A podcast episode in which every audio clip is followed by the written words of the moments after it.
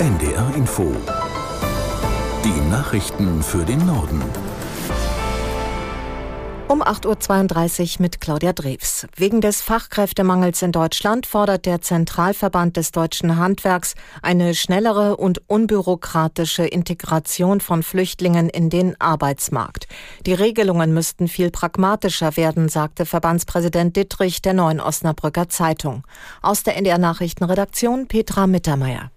Einen schnelleren Zugang für Geflüchtete zum Arbeitsmarkt, das fordert Handwerkspräsident Dittrich.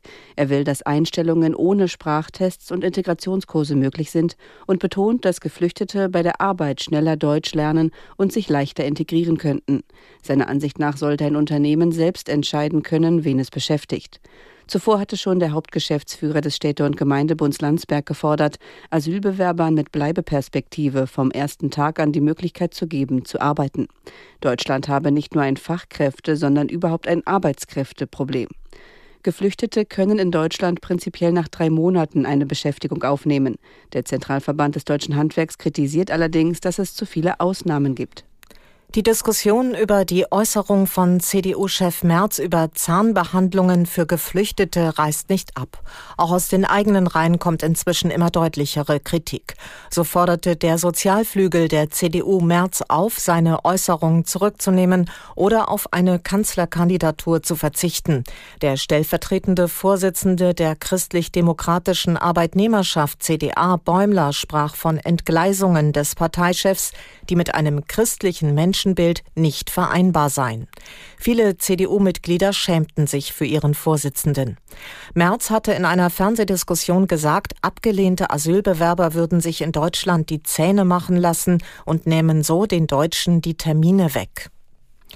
Seit dem aserbaidschanischen Angriff vor zehn Tagen sind fast 100.000 Menschen aus dem Gebiet Bergkarabach nach Armenien geflohen. Das teilte die armenische Regierung mit. Aus der NDR Nachrichtenredaktion Peter Eichenberg. Nach Schätzungen lebten in der abgeriegelten Kaukasusregion bisher höchstens etwa 120.000 Armenier. Der Minister für Infrastruktur sagte mit Blick auf die Massenflucht, nur noch einen Tag, dann werde der Strom versiegen. Dann bleibe nur noch, sich um die Nöte der Angekommenen zu kümmern. Die Vereinten Nationen haben eine Hilfsmission für Bergkarabach angekündigt. Ein Team von zehn Mitarbeitern werde vor Ort die Lage bewerten und den Unterstützungsbedarf ermitteln für Menschen, die blieben und für die Geflüchteten. Die Gemeinschaft der Rotkreuz- und Rothalbmond-Gesellschaften sprach von einer katastrophalen Lage. Krankenhäuser seien mit ihren Ressourcen am Ende. Wegen der einsetzenden Kälte würden auch dringend Unterkünfte benötigt. Die US-Regierung zeigt sich besorgt über einen mutmaßlichen Truppenaufmarsch des serbischen Militärs an der Grenze zum Kosovo. Laut Weißem Haus wurden dort Artillerie- und Panzereinheiten zusammengezogen. Die USA forderten Serbien auf, wieder abzuziehen. Aus Washington Sebastian Hesse. US-Außenminister Blinken hat am Abend mit der serbischen Führung telefoniert und diese zur Deeskalation aufgefordert. Belgrad hat den Truppenaufmarsch in dem Telefonat offenbar abgestritten. Die kosovarische Führung bat die USA unterdessen, ihr gegen Belgrads angebliche Kriegspläne beizustehen.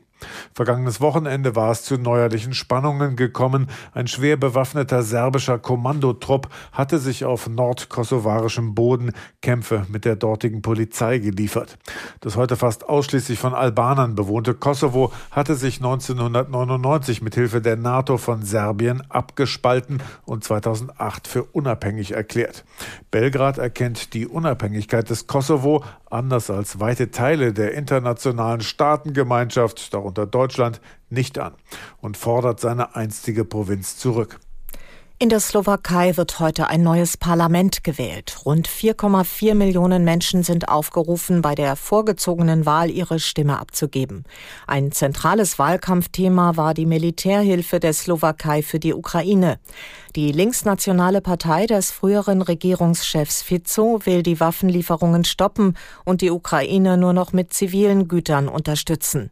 Die konservativ geführte Regierungskoalition hatte im Dezember 2022 ein Misstrauensvotum verloren. Seit Mai ist in der Slowakei eine von Präsidentin Chaputova eingesetzte Beamtenregierung im Amt. In der Nähe von Torgelow im Süden Vorpommerns hat eine große Katastrophenschutzübung begonnen.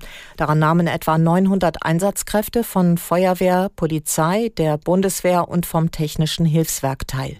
Einige von ihnen kommen aus Polen. Laut Szenario müssen die Teilnehmer einen Großbrand bekämpfen, der mehrere Dörfer bedroht. Bei der Übung soll auch ein mobiles Feldlager errichtet werden, um Helfer so zu versorgen, dass ein 45 Stunden langer Rettungseinsatz durchgehalten werden kann. Und das waren die Nachrichten.